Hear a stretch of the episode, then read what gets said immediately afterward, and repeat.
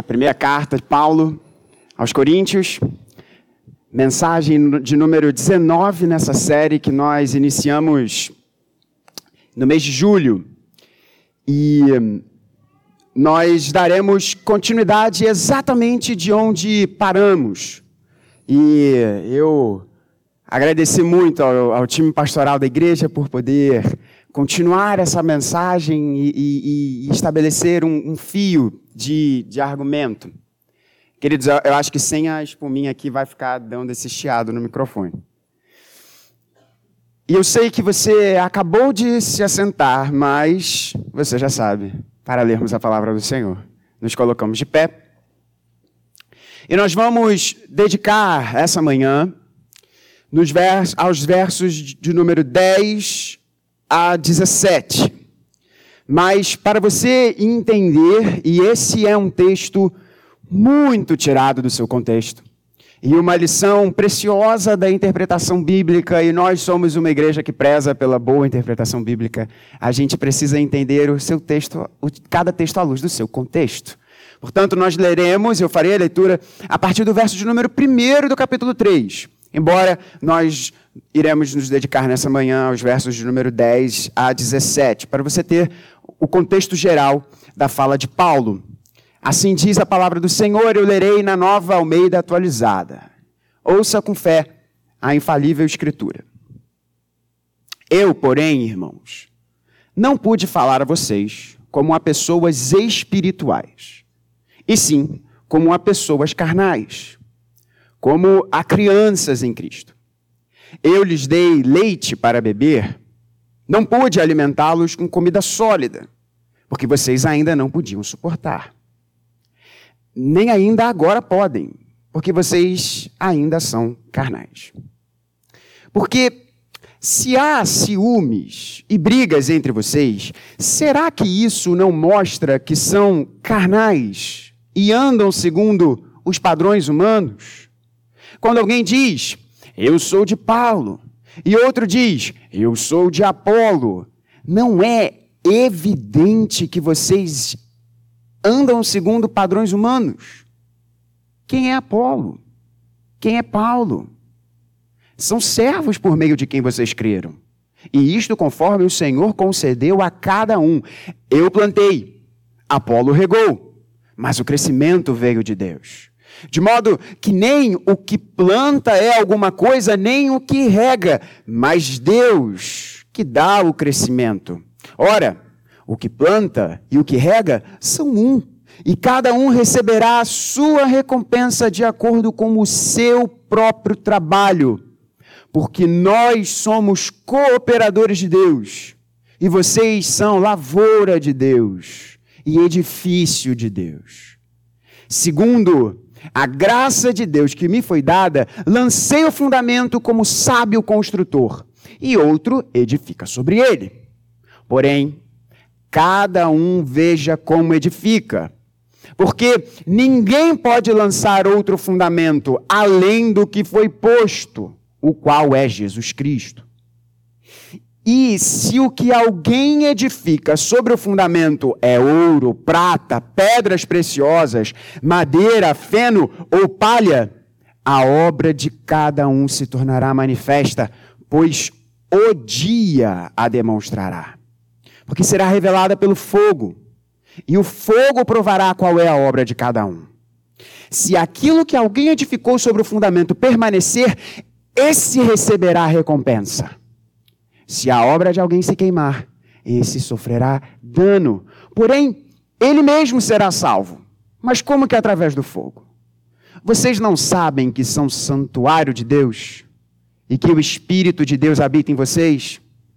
Se alguém destruir o santuário de Deus, Deus o destruirá. Porque o santuário de Deus, que são vocês, é sagrado. Palavra do Senhor, você pode se assentar. É maravilhoso, né? Quando a gente pega o texto no seu contexto e, e, e, deixa o Espírito Santo falar através de Paulo, né? Como, como é gostoso ler o raciocínio do Espírito Santo através do seu servo Paulo. Nós estamos, ao longo dos últimos domingos todos, mostrando que essa igreja, esses nossos irmãos em Corinto, que estavam experimentando diversos problemas na sua vida como igreja, a raiz desses problemas era o orgulho que havia no coração desses irmãos. E Paulo trabalha que a divisão que existia, e esse é um dos problemas, existem vários outros problemas que o Espírito Santo trata através de Paulo ao coração dessa, daquela igreja. A divisão era um dos problemas. A raiz da divisão era o orgulho que havia no coração daqueles homens. E o orgulho no coração daqueles homens fazia-os não viver a sua vida e pensar a realidade por meio da mente de Cristo, mas de acordo com a sabedoria dos homens, de acordo com aquilo que a Sofia que estava presente no seu tempo. E Paulo diz: Mas, gente, vocês são crentes. Vocês tiveram o coração de vocês aberto para receber aquilo que Deus gratuitamente dá. E o que é que Deus gratuitamente dá? Todas as coisas, mas a principal delas, Cristo Jesus e Ele crucificado. Sendo essa o clímax, o ápice da sabedoria de Deus. Em comparação à sabedoria dos homens, que tem o seu coração, o seu centro, o orgulho humano. E agora Paulo usa algumas ilustrações. A primeira foi a da família, a segunda foi a da lavoura, e agora Paulo usa a ilustração do edifício. Para trabalhar que as divisões que existiam dentro da igreja não apenas era uma questão de orgulho que havia no coração deles, mas esse orgulho os fazia ter um entendimento completamente errado do que é o ministério evangélico, do que é a missão da igreja e como nós a fazemos, como nós nos lançamos ao trabalho. Paulo diz: Nós somos cooperadores de Deus cooperamos uns com os outros na lavoura que é do Senhor. E falamos no domingo passado que isso significa que não há lugar para culto à personalidade na igreja. Falamos no domingo passado que as atribuições são diversas, mas há um único objetivo, há um único alvo, há uma única direção. Deve ser assim na igreja.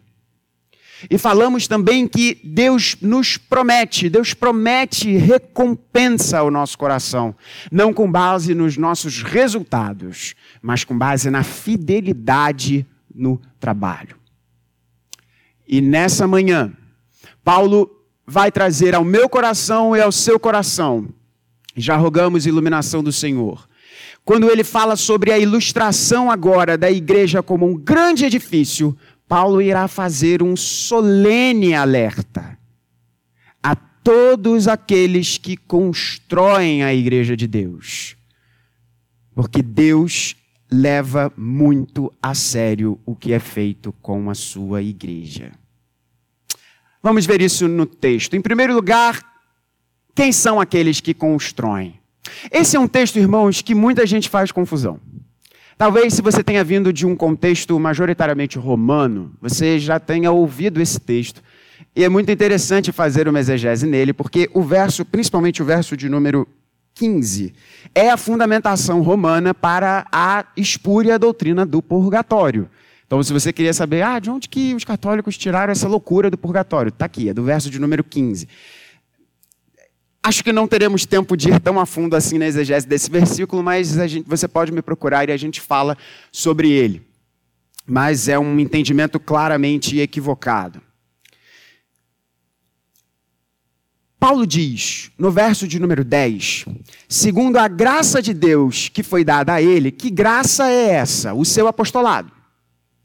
Paulo aos Efésios, aos Filipenses, Paulo tem uma compreensão do seu apostolado como graça de Deus. Por quê? Porque Paulo era um perseguidor dos cristãos.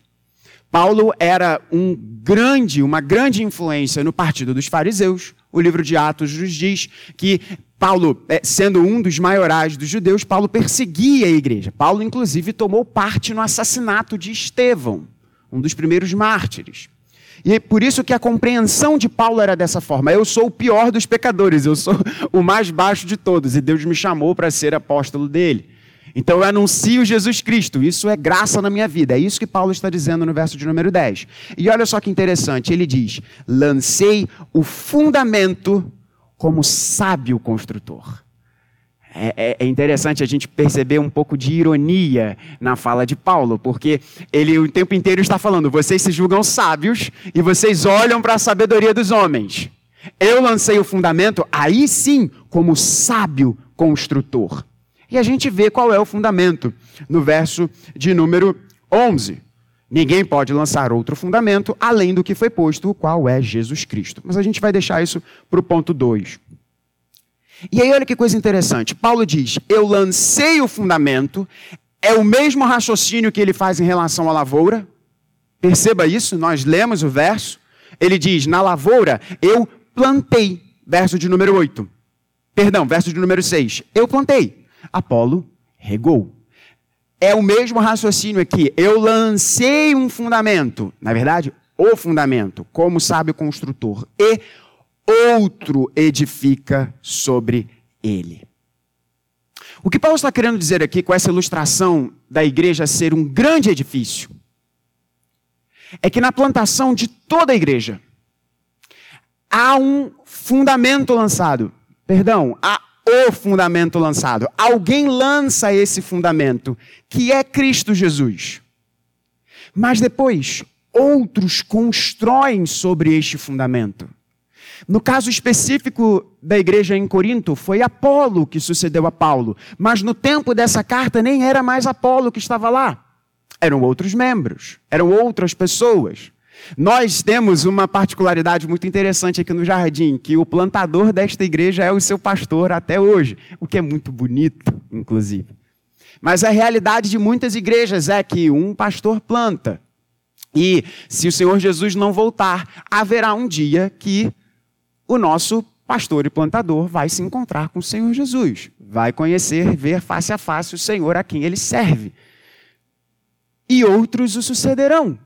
E até o Senhor Jesus voltar, se por exemplo o Senhor Jesus voltar daqui a 1500 anos, quantos homens e mulheres sucederão a liderança que hoje está desempenhando o serviço na igreja?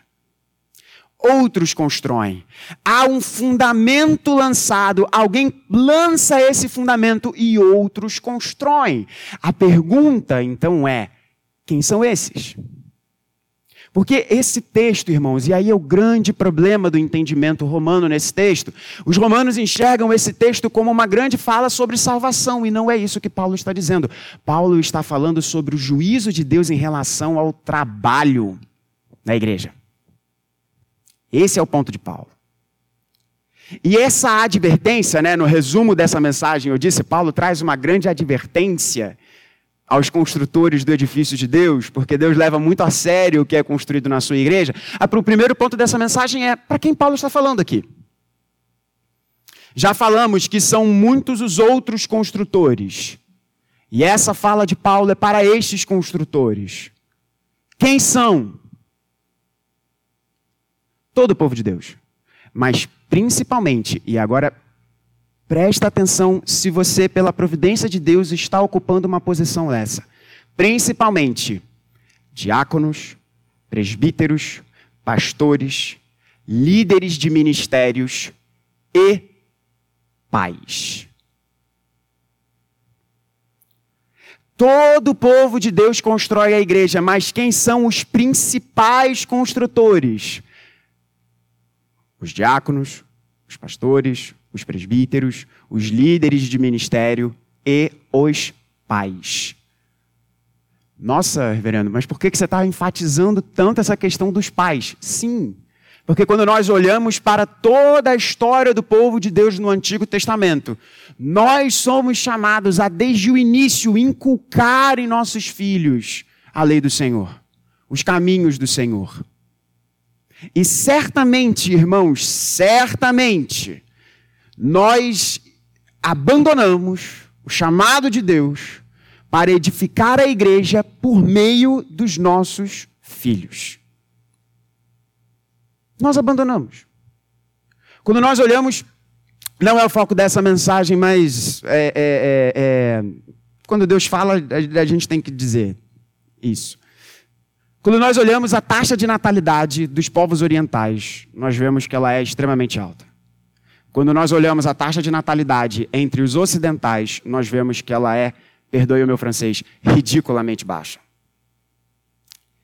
E quando nós olhamos para essa taxa de natalidade entre os crentes, é vergonhoso. Pastor, você está querendo dizer realmente assim que, que Deus está me chamando para ter filho? Sim, eu estou dizendo isso a você.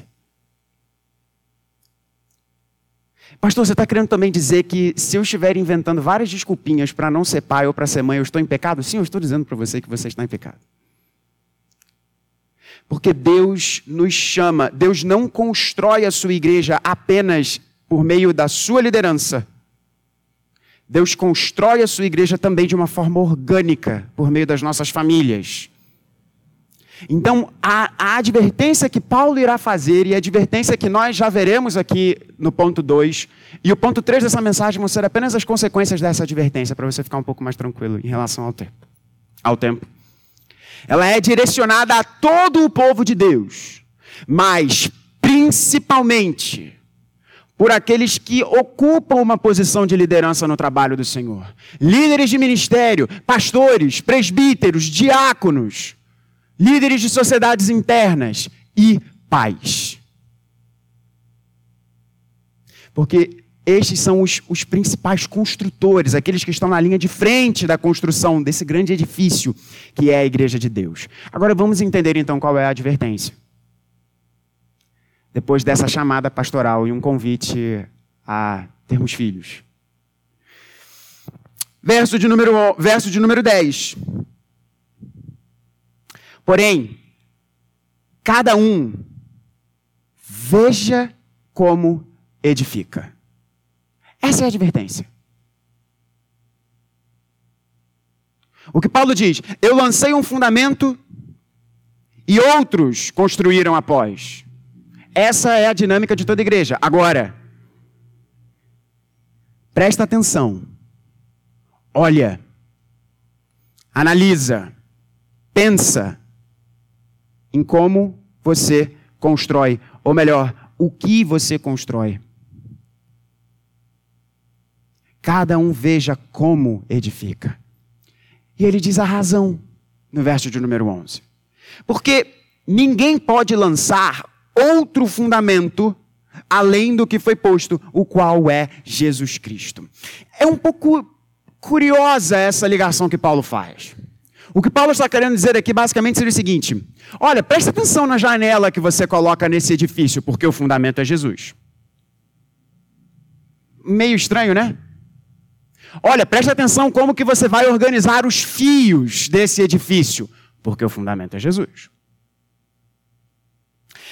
Tome cuidado como esse edifício que é a igreja de Deus, como você irá decorá-lo. Porque o fundamento é Cristo Jesus. Parece um pouco estranho, né? Desconexo.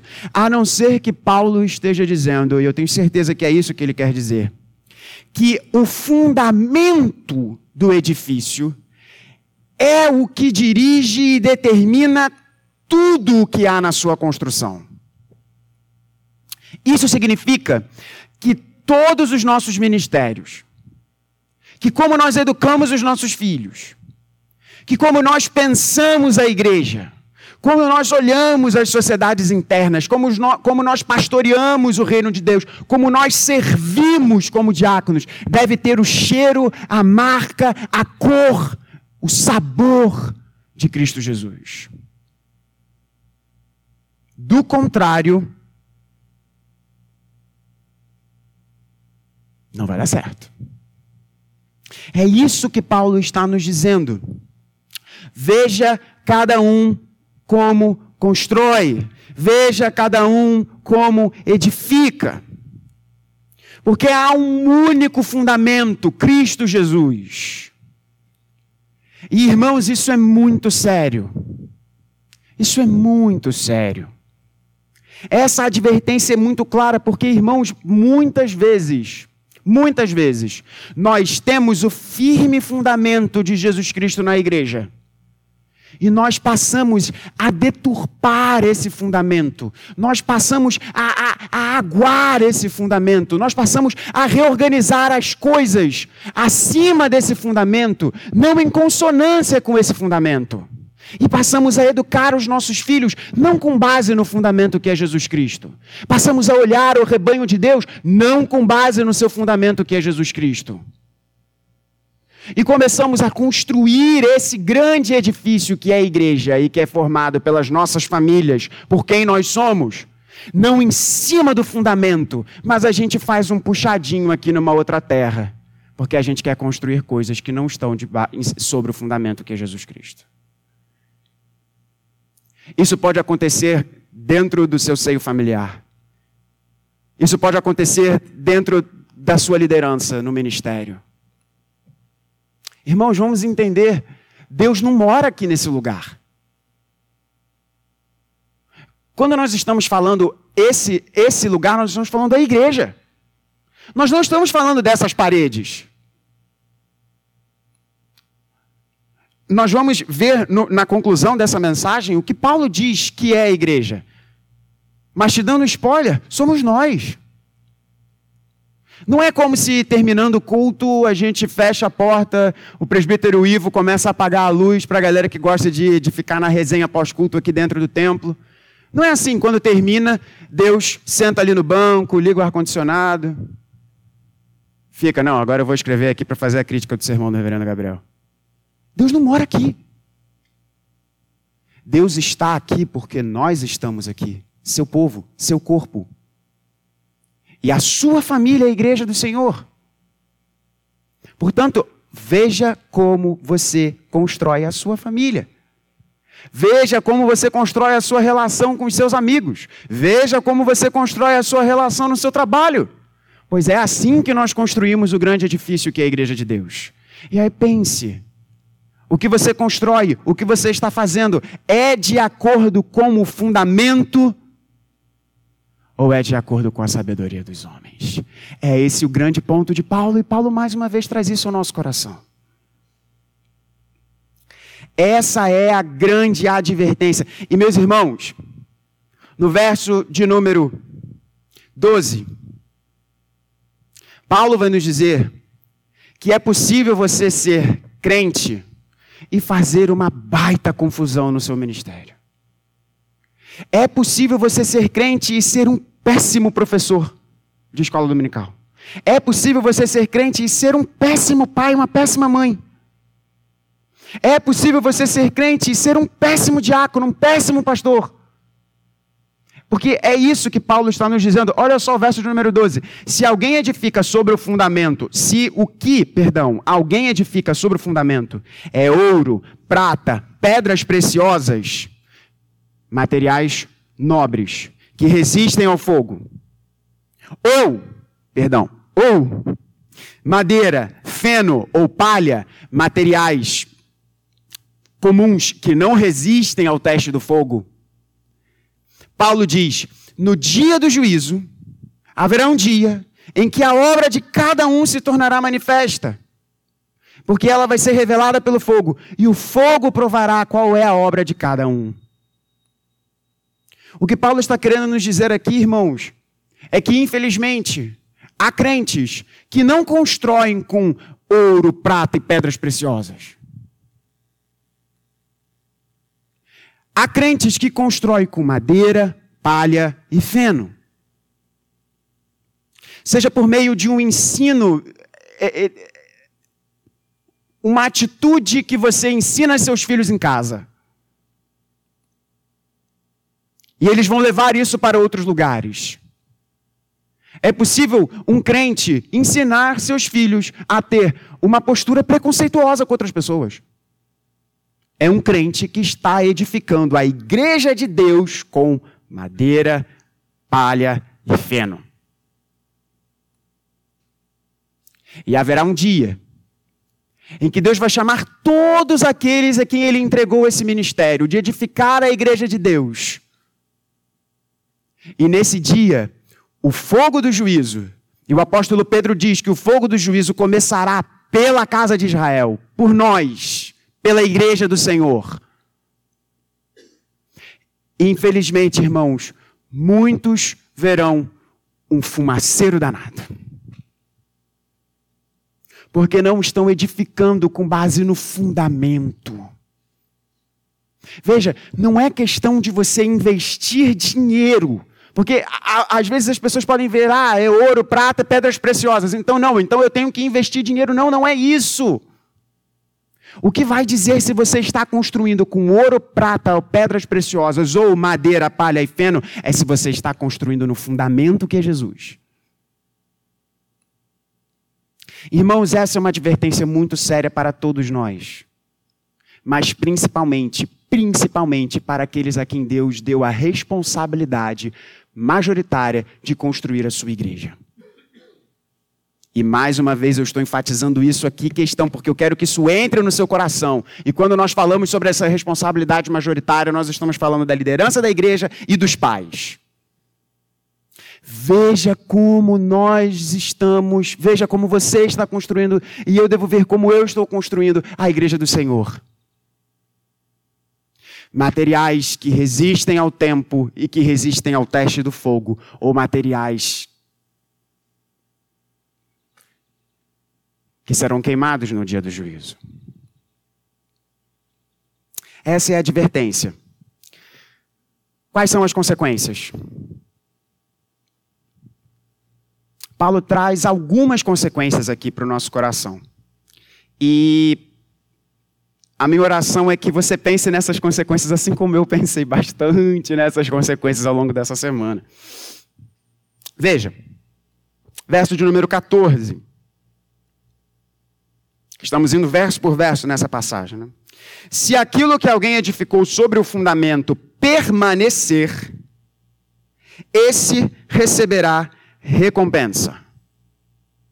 Verso 15: Se a obra de alguém se queimar, esse sofrerá dano. Ou a melhor palavra aqui, vamos ficar com o mais literal possível: alguém sofrerá, esse alguém sofrerá perda. Inclusive, as traduções todas em inglês usam perda. Infelizmente, as traduções em português usam dano. Perda é, é a, a, a, a, tradução melhor aqui. O que, que Paulo está querendo dizer? Quais são as consequências dessa, desse alerta que Paulo faz? Olha como você está construindo a igreja do Senhor. Vamos ver as consequências. A primeira consequência é que Deus irá recompensar aqueles que forem fiéis trabalhadores na sua lavoura e no seu edifício. Reverendo, como é isso? Meu irmão, eu não sei. Porque a Bíblia não nos diz. A misteriosíssima doutrina do galardão. Eu tenho certeza que o Espírito Santo não quis iluminar os autores bíblicos para nos trazer grandes detalhes sobre essa, essa ideia de recompensa que aparece nas parábolas de Jesus sobre, sobre o reino vindouro, que aparece nas cartas de Paulo. Eu tenho certeza que o Espírito Santo foi muito sábio a não nos dar detalhes sobre isso, porque do contrário a gente só ia ficar pensando nesse negócio. Mas a Escritura realmente nos diz que a salvação nos é dada por meio da graça e graciosamente Deus nos dá uma recompensa por meio do nosso fiel trabalho. Pastor, eu, eu quero saber mais sobre isso. Nós não temos detalhe na Escritura. Veja bem, não é que o Espírito Santo e o Senhor estejam fazendo acepção de pessoas, não é isso. E todos os crentes participarão do reino do nosso Senhor Jesus Cristo. Mas a palavra de Deus nos diz que haverá uma recompensa. Não sabemos qual, mas haverá. E se a consequência de edificar o reino de Deus, de edificar a igreja do Senhor, com ouro, prata e pedras preciosas, e só um detalhe: sabe o que, que era construído e principalmente adornado com ouro, prata e pedras preciosas? Dá uma olhada nos dois livros de crônicas e você vai ver que era o templo que tinha, principalmente no seu lugar mais precioso, diversos adornos de ouro, prata e pedras preciosas. Fica claro que o que Paulo está pensando aqui, Paulo está olhando para o templo e está falando para nós, porque nós somos o templo do Senhor. É o ponto final dessa mensagem. Se por um lado o Espírito Santo nos diz haverá uma recompensa, por meio de um trabalho fiel e sincero, que é construído sobre o fundamento, Paulo também diz: mas aquele que edificou sobre o fundamento e o que ele edificou não permanecer, ele vai ter perda. Perda de salvação, reverendo? Não! O texto, o capítulo, o verso de número 15 diz exatamente isso. Olha só, a obra dele vai se queimar. Ele sofrerá perda, mas ele será salvo. Paulo não está falando de salvação. Paulo está falando de você talvez ter no seu encontro com Jesus uma conversa com ele que ele vai dizer: "Meu filho, minha filha, eu te amo, você é meu". Mas você ensinou umas baboseiras por aí. Você educou os seus filhos com base na sabedoria dos homens. E aqui eu preciso ensinar você um pouquinho mais no seu coração nessa área. É isso que Paulo está dizendo. Paulo está dizendo de nós termos um encontro com o Senhor Jesus e não vermos um fumaceiro danado de besteira que a gente fez na construção da igreja. É isso que Paulo diz. Paulo está falando do juízo não do nosso coração, mas o juízo das nossas obras. Essa é a primeira consequência. Recompensa ou perda desse galardão. Segunda consequência, isso machuca a igreja. Isso machuca a igreja. Veja, Paulo diz: nós construímos a igreja. Se o que nós construímos na igreja se perde, porque não resiste ao fogo do juízo, quem está sendo machucado? A igreja. A igreja. Portanto, que tenhamos claramente em nossa vista que quando nós construímos as nossas famílias, o reino de Deus, a igreja, com materiais que não se coadunam com o fundamento que é Jesus Cristo, nós estamos machucando a igreja. E agora vem o, o alerta final. O alerta final. Vocês não sabem que são santuário de Deus e que o Espírito de Deus habita em vocês? Em vocês. A gente vai ver de uma forma individual lá no capítulo 6, mas o que Paulo está dizendo aqui é vocês. Vocês, meus ouvintes, meus leitores, Paulo diria. Vocês são santuário de Deus. Sabe o que significa o santuário? Qual era o santuário? O santuário tem um outro nome no Antigo Testamento. Sabe qual é? O Santo dos Santos. Olha o que Paulo está dizendo. E é interessantíssimo porque quando essa primeira carta foi escrita, o templo ainda estava construído. O templo não havia sido ainda destruído pelos romanos na década de 70. E o que Paulo diz, o que Paulo está dizendo é o seguinte: olha, o templo está lá de pé. Mas ele não importa mais, porque vocês são o Santo dos Santos. Vocês são o local de encontro entre o povo de Deus e a sua glória. Portanto, se alguém destrói a igreja, ele vai ser destruído por Deus. Irmãos, isso acontece, infelizmente, muito mais do que a gente pode imaginar pessoas, ensinos que destroem igrejas. Paulo não está falando aqui da igreja invisível, a igreja, a igreja com I maiúsculo, digamos assim. Mas Paulo está falando da realidade de igrejas locais.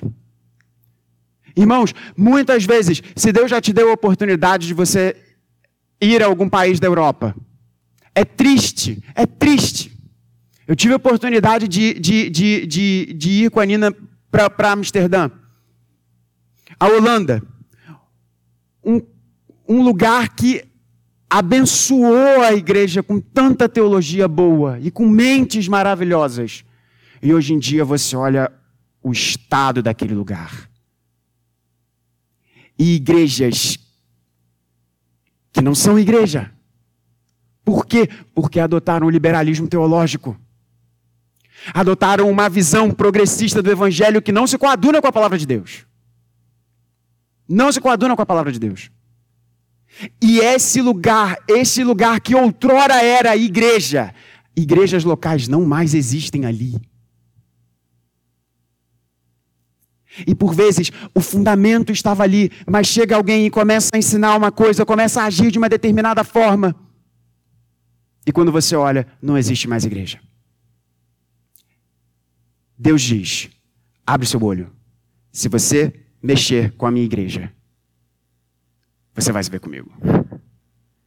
É isso que Deus nos diz. Portanto, que nós tenhamos a clara noção de que com a igreja de Deus não se brinca.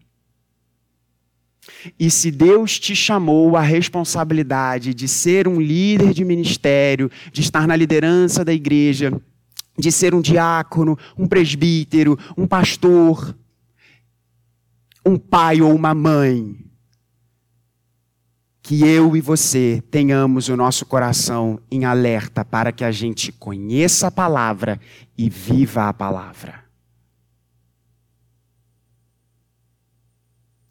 Qual é a nossa esperança? É essa mesa. Por quê? Porque essa mesa fala daquele que foi destruído em nosso lugar. Essa mesa fala e a profecia de Isaías, no capítulo de, verso, no capítulo de número 53, nos diz sobre esse servo sofredor que foi moído, que foi destruído. Em nosso lugar. Essa é a nossa esperança.